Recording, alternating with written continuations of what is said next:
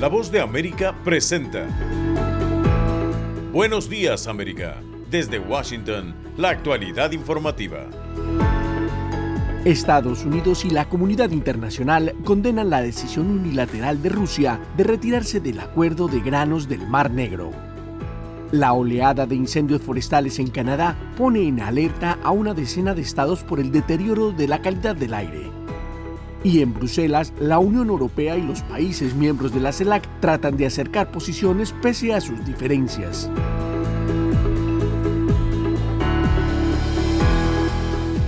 Hoy es martes 18 de julio de 2023. Soy Héctor Contreras y junto a Gustavo Cherkis les damos la más cordial bienvenida. Aquí comienza nuestra emisión de Buenos Días América.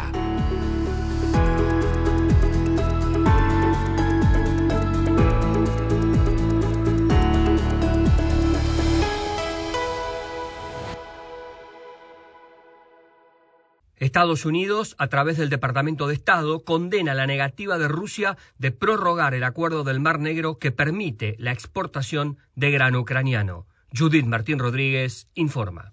El secretario estadounidense de Estado, Anthony Blinken, califica de inconcebible la decisión de Rusia de poner fin a su participación en el acuerdo del Mar Negro, que durante casi un año garantizó a los buques de carga de Ucrania un paso seguro para exportar sus granos desde tres puertos ucranianos. Convertir los alimentos en armas, usarlos como herramienta, como un arma en su guerra contra Ucrania, será hacer que los alimentos sean más difíciles de conseguir en lugares que los necesitan desesperadamente y que los precios suban. Estamos viendo que el mercado reacciona a esto a medida que los precios suben. Blinken hizo un llamado a restaurar la situación lo más rápido posible y señaló a Moscú como responsable de negar alimentos a las personas que los necesitan desesperadamente en todo el mundo y además contribuir así a la inflación. En tanto, el jefe de la diplomacia estadounidense no fue el único en lamentar las consecuencias de la decisión rusa. El secretario general de la ONU, Antonio Guterres, aseguró que hasta ahora el pacto ha sido un salvavidas para la seguridad alimentaria mundial en un mundo convulso. El impacto lo sentirán millones de ciudadanos en todo el mundo y es que Ucrania es uno de los mayores exportadores de grano del mundo. El secretario general de la Alianza Atlántica, Jens Stoltenberg, también condenó la decisión unilateral de Rusia de retirarse de la iniciativa de granos del Mar Negro.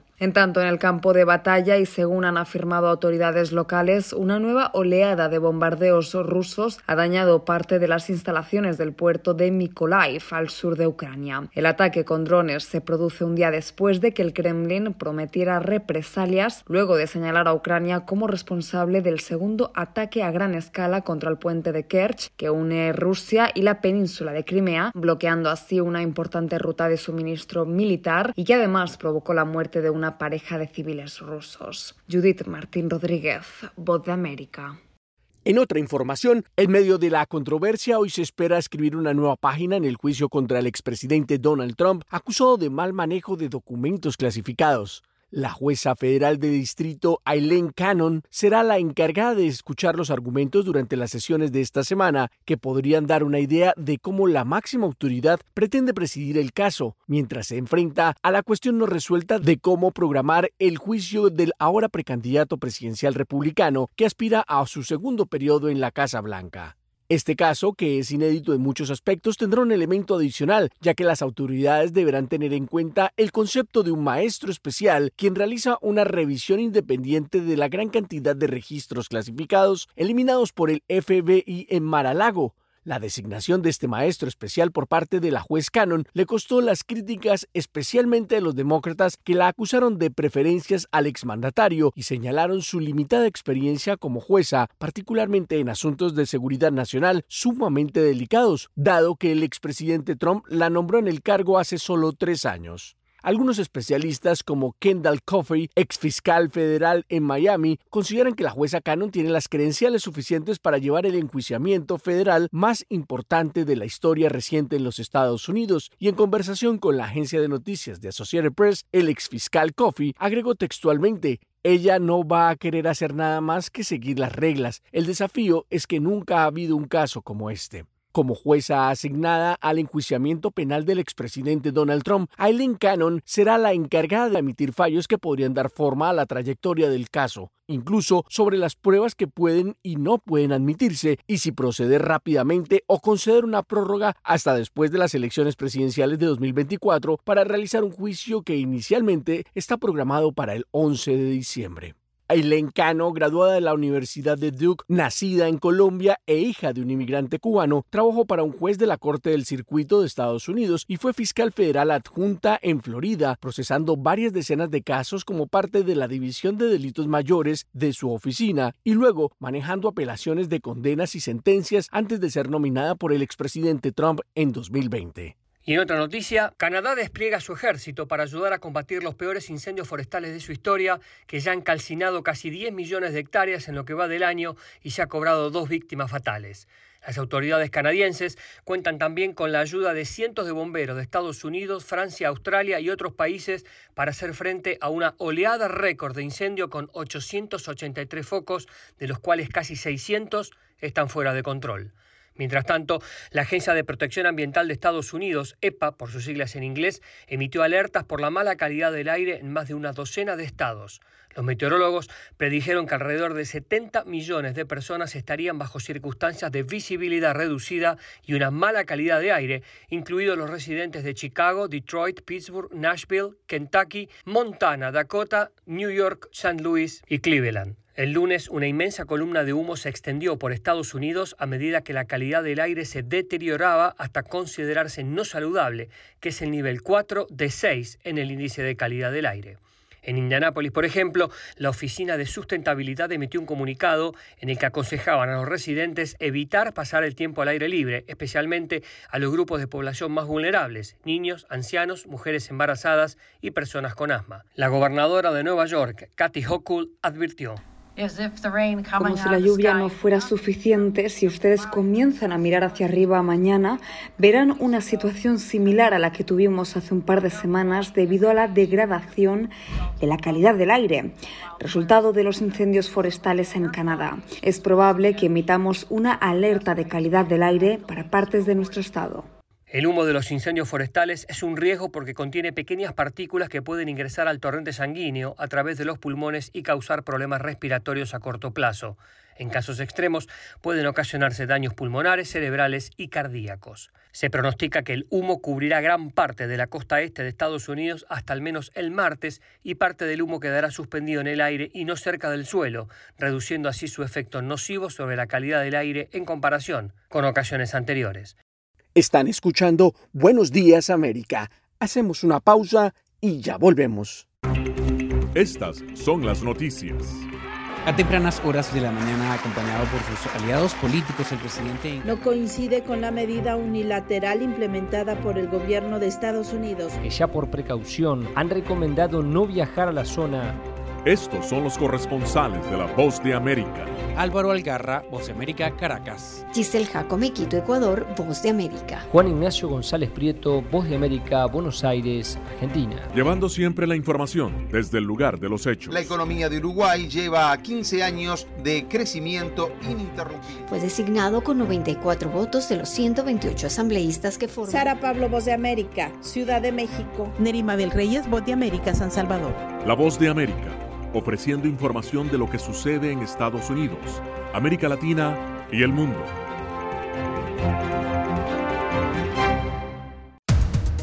Los acontecimientos de Estados Unidos, América Latina y el mundo en 30 minutos. Con corresponsales en varios puntos del país. El Mundo al Día se emite desde nuestros estudios en Washington a través de nuestras afiliadas en la región latinoamericana con la información balanceada de lo que sucede en Estados Unidos y el mundo. ¿Qué tal amigos? Les saluda Henry Llanos para invitarlos a escuchar Deportivo Internacional. De lunes a viernes, el resultado y las noticias de los eventos deportivos internacionales en un solo lugar Deportivo Internacional, una producción de La Voz de América. Aires tóxicos, encrucijada ambiental. La división crece entre los legisladores estadounidenses frente al reto que les plantea legislar para crear energías limpias y, al mismo tiempo, mantener el aparato económico que sostiene la explotación tradicional de minerales. El impacto de esta controversia entre los ciudadanos estadounidenses y el aire que respiran está en esta segunda entrega de Diva Cash. Cuando lo saqué del hospital, entonces... Sandra Lobo recuerda que cuando su hijo nació, los médicos le confirmaron que el pequeño había desarrollado asma durante su embarazo. El niño ha vivido medicado por 14 años, por lo que ahora, temiendo que la contaminación del aire haya sido la causa, Sandra decidió abandonar Brooklyn, en Maryland. No viene ningún historial familiar que, que haya habido asma esto y desarrollar asma a mi hijo, desarrollar asma a mi hermana. Entonces me dijo mi esposo, no, lo vamos a mudar de Brooklyn, vaya a Su caso no es esporádico entre las comunidades hispanas en Estados Unidos. Debido a la contaminación de aire y el cambio climático, la Agencia de Protección Ambiental prevé que el diagnóstico de asma en niños latinos subirá hasta en 4.000 casos, especialmente entre los hispanos que habitan más cerca de zonas de extracción de petróleo y las consecuencias son de largo plazo y de generación en generación, pues según la Oficina del Censo de Estados Unidos, las secuelas de la contaminación afectan hasta la tercera generación de las personas expuestas. Desde el Congreso es evidente la tensión legislativa frente al dilema de producir energía y cuidar el medio ambiente. Sectores de la bancada republicana empujan el proyecto de ley de reducción de los costos energéticos con el objetivo de liberar el potencial energético y mineral de Estados Unidos. Kevin McCarthy, presidente de la Cámara de Representantes, destaca. Y nos comprometimos con Estados Unidos a reducir sus costos de energía. Eso es exactamente lo que hace este proyecto de ley. Por su parte, Bruce Westerman, presidente del Comité de Recursos Naturales del Congreso y representante por Arkansas, a través de un comunicado afirma. Responsabilizando a esta administración por sus acciones y presentando soluciones que liberan nuestros recursos a través de medios científicos y responsables. Pero lo que se describe como un proyecto energético responsable no lo es tanto para demócratas como Raúl Grijalba, quien le apuesta a un proyecto de ley llamado Justicia Ambiental para Todos, que según sus ponentes prioriza la salud de las comunidades afectadas. En sus comunidades, número uno, darle poder bajo la ley. Segundo, es ah, asegurar que todas las agencias federales tienen la responsabilidad de reportar antes que se apruebe cualquier permiso a comunidades. Se espera que las comunidades hispanas sean beneficiarias directas de las acciones de protección para la que fue creada la Oficina de Justicia Ambiental, iniciativa a la que la Casa Blanca destinó 562 millones de dólares. Diva Cash, Voz de América. Están escuchando Buenos Días América. Hacemos una pausa y ya volvemos.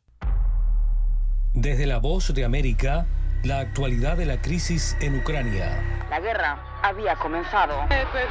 Sin duda todo esto nos afecta mucho, pero confío en la justicia de la causa ucraniana. Mientras la ofensiva militar rusa avanza sobre Ucrania. Una cobertura completa y análisis a diario. Todos sus habitantes quieren escapar cuanto antes. Salvador no escapará a los efectos. El ejército ucraniano dice que la cantidad de ataques de artillería en la... Haciéndose audible la invasión en Ucrania. Guatemala condenó enérgicamente la tensión que crece entre Ucrania y Rusia. Sintonícenos y síganos en las redes sociales como Voz de América.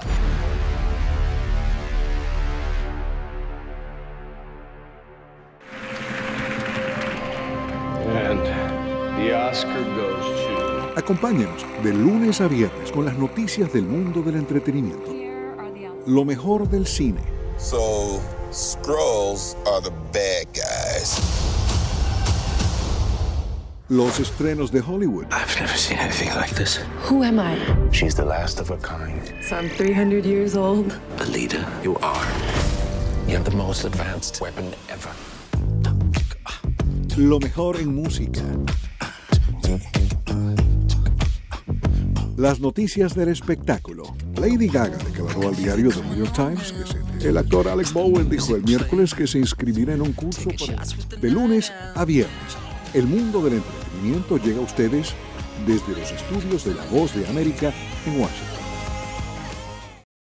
Por otra parte, el presidente mexicano Andrés Manuel López Obrador desalienta el voto republicano entre los latinos en Estados Unidos por sus medidas antiinmigratorias. Sara Pablo tiene el informe. Como politiquería, calificó el presidente Andrés Manuel López Obrador la decisión del gobernador de Texas, Greg Abbott, de colocar boyas en el río Bravo para impedir el paso de migrantes. Consideró que con este tipo de acciones, autoridades y legisladores del Partido Republicano buscan engañar a los ciudadanos estadounidenses, haciéndoles creer que ellos sí son muy estrictos con el cuento, que van a impedir que lleguen migrantes que son los que llevan la droga a Estados Unidos. El Ejecutivo pidió a los paisanos que viven en ese país no respaldar a los políticos republicanos. No hay que hacer mucho, nada más decirle a nuestros paisanos que no voten por el gobernador de Texas ni por los legisladores del Partido Republicano que apoyan esas medidas, que dicho sea de paso, son acciones publicitarias muy vulgares, puro cuento, pura mentira. Y 300 metros, aunque sean 2 kilómetros, 5 kilómetros, que se apuren porque son 3.180 kilómetros. Ahí la llevan. Dijo que no tenía conocimiento de que Alicia Bárcena, secretaria de Relaciones Exteriores designada, mandó una nota diplomática a Estados Unidos el 26 de junio para expresar su rechazo a esta medida, pero insistió en que no se debe tomar muy en serio porque es politiquería. Sara Pablo, Voz de América, Ciudad de México. Y en otra información, la oposición venezolana aún no presenta una estrategia clara para hacer frente a las inhabilitaciones políticas ante las elecciones presidenciales previstas para el 2024. Carolina Alcalde tiene los detalles.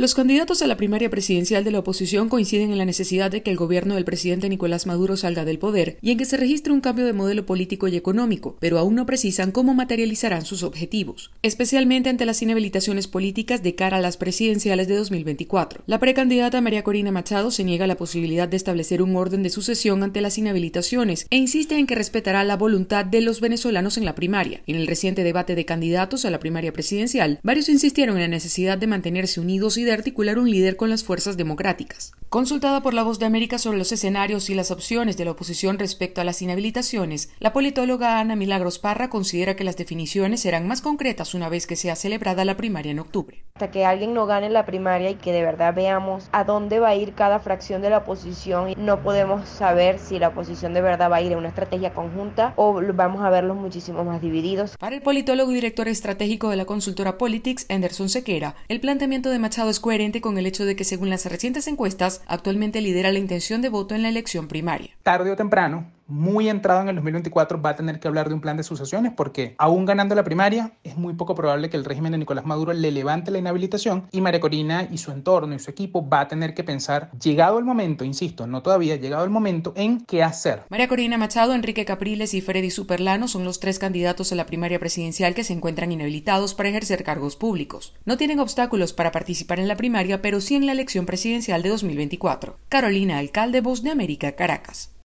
Sintonizan Buenos Días América, un programa de La Voz de América.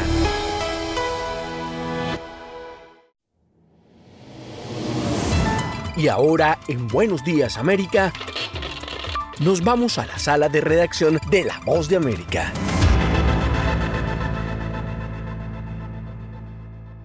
La Unión Europea se acerca a Latinoamérica y el Caribe en medio de las diferencias marcadas por la invasión rusa en Ucrania y anuncia la inversión de 45 mil millones de euros en la región.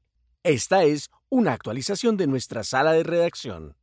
La tercera cumbre entre la Unión Europea y la Comunidad de Estados Latinoamericanos y Caribeños, CELAT, concluye hoy en Bruselas. Tras ocho años de distanciamiento, la Unión Europea aspira a consolidar su acercamiento con la región, pese a que las diferencias en asuntos determinantes como la invasión rusa en Ucrania podría empañar las expectativas sobre el texto de conclusiones que se espera difundan las naciones participantes. En tanto, durante el primer día del encuentro, la presidenta de la Comisión Europea, Ursula von der Leyen, anunció que el bloque de los 27 invertirá más de 45 mil millones de euros en América Latina y el Caribe. Esta agenda de inversión para América Latina lo llamamos esta pasarela mundial. Queremos lanzar 45 mil millones de inversión en América Latina y el Caribe.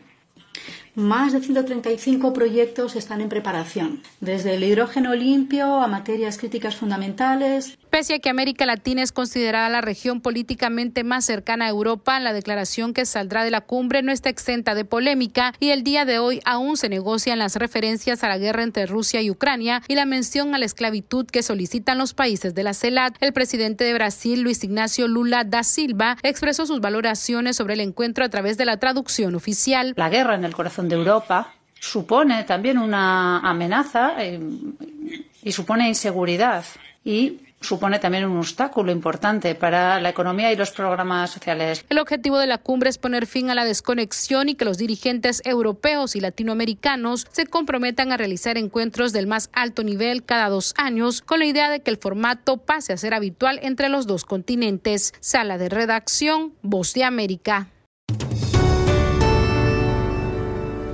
Y en otra noticia, Brasil regresa como actor decisivo en el panorama internacional durante la tercera cumbre entre la Unión Europea y la CELAC. Edgar Maciel reporta. Queremos trabajar arduamente mano a mano con ustedes para abordar los mayores desafíos de nuestro tiempo.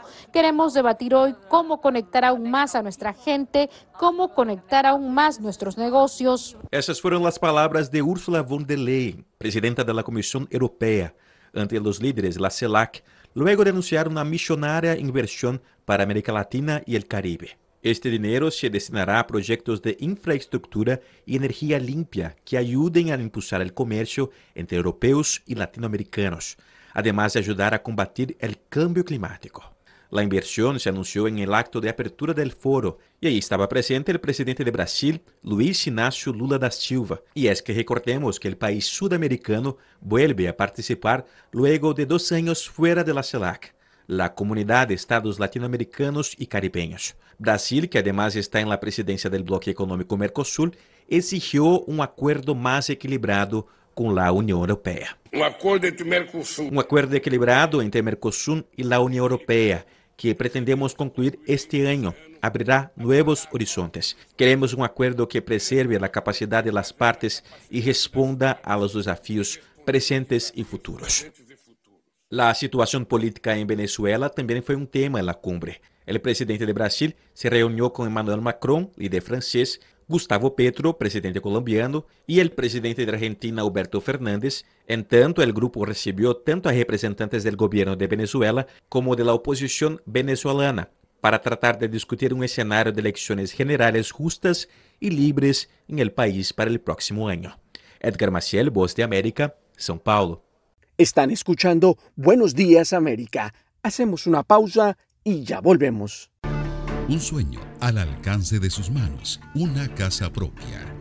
Pero lo que yo no sabía era que esta área eh, tenía un nivel muy alto de contaminación. El impacto entre las comunidades hispanas. Esta contaminación ha perjudicado de una forma desproporcionada a las familias latinas y a los niños. La Voz de América busca explicaciones y posibles soluciones a los aires tóxicos. Encrucijada ambiental. Próximamente en todas las plataformas de La Voz de América. La Voz de América te invita a ser parte de nuestra familia a través de las redes sociales. Encuentra en tu muro las últimas noticias de tu país en su conexión con Estados Unidos, la región y el mundo. Historias que empoderan las voces latinoamericanas de política, economía, salud, actualidad, balanceadas y precisas. Únete a un equipo de origen hispanoamericano que trabaja para conectarte con los tuyos. Síguenos en Facebook y conviértete en protagonista de una historia que tú mismo ayudarás a construir.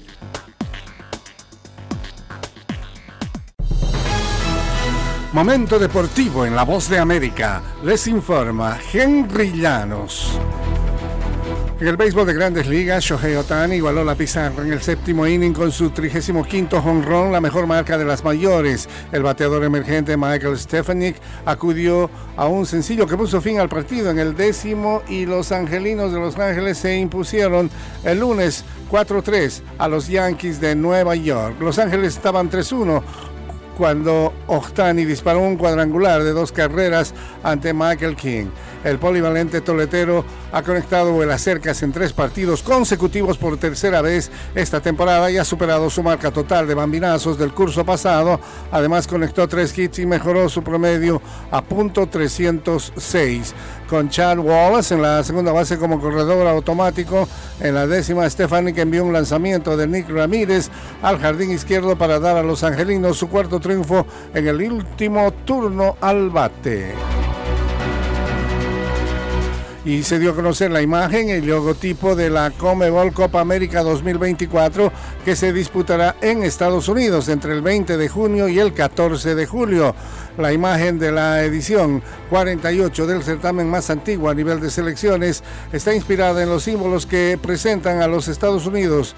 Por eso el uso de colores como el azul, el rojo y el blanco y de elementos como las estrellas características de la bandera de este país, que para esta ocasión también simboliza el cielo y a los máximos exponentes de este deporte. Además se pone en el centro del trofeo de la competencia a los aficionados que alientan en cada partido a sus selecciones y a los mejores jugadores de todo el mundo.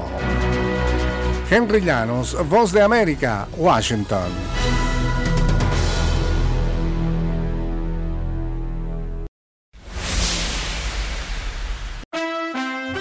Estas son las noticias del espectáculo desde la voz de América en Washington. Les saluda Alejandro Escalona. Hoy tenemos a María Eugenia Revilla, periodista, locutora y actriz. Ella está en Malta trabajando de extra en el set de filmación de Gladiador Parte 2. La huelga de actores y guionistas de Hollywood ha impactado estas producciones, pero sigue el rodaje de ciertas escenas. María Eugenia firmó un contrato de confidencialidad, pero vamos a ver qué nos puede contar. Desde la hermosísima isla de Malta, les saluda María Eugenia Revilla, un placer saludarlos y estamos acá todos muy contentos con esta filmación, la segunda parte de Gladiador, una película icónica que marcó un antes, un después y que fue como el resurgimiento nuevamente de estas épicas históricas.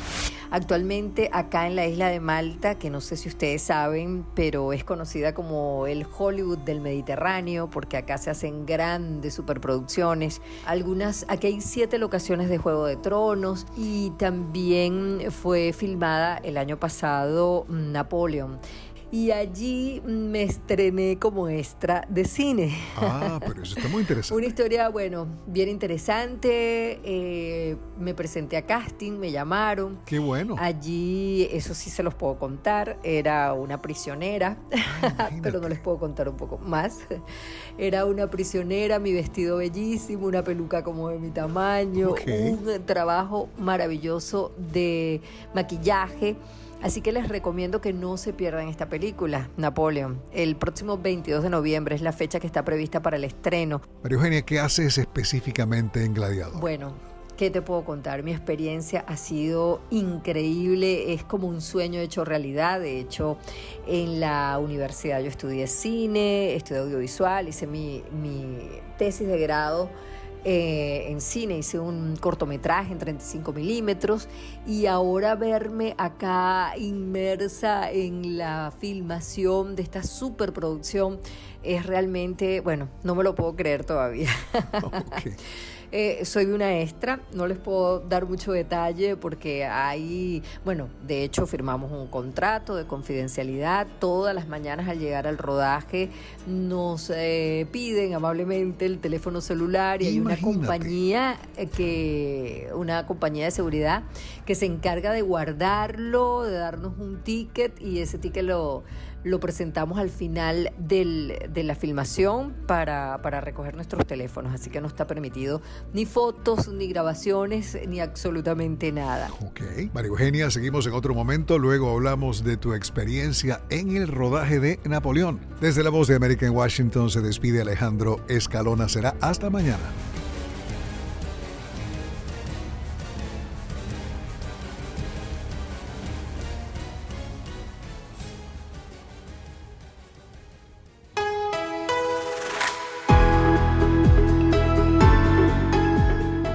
Y hasta aquí, buenos días América, pero las noticias siguen. Soy Héctor Contreras y les agradezco la sintonía. Soy Gustavo Cherkis y les invito a conectarse con nuestra página web, vozdeamerica.com o seguirnos en Twitter, arroba Voz de América. Será hasta nuestra próxima emisión.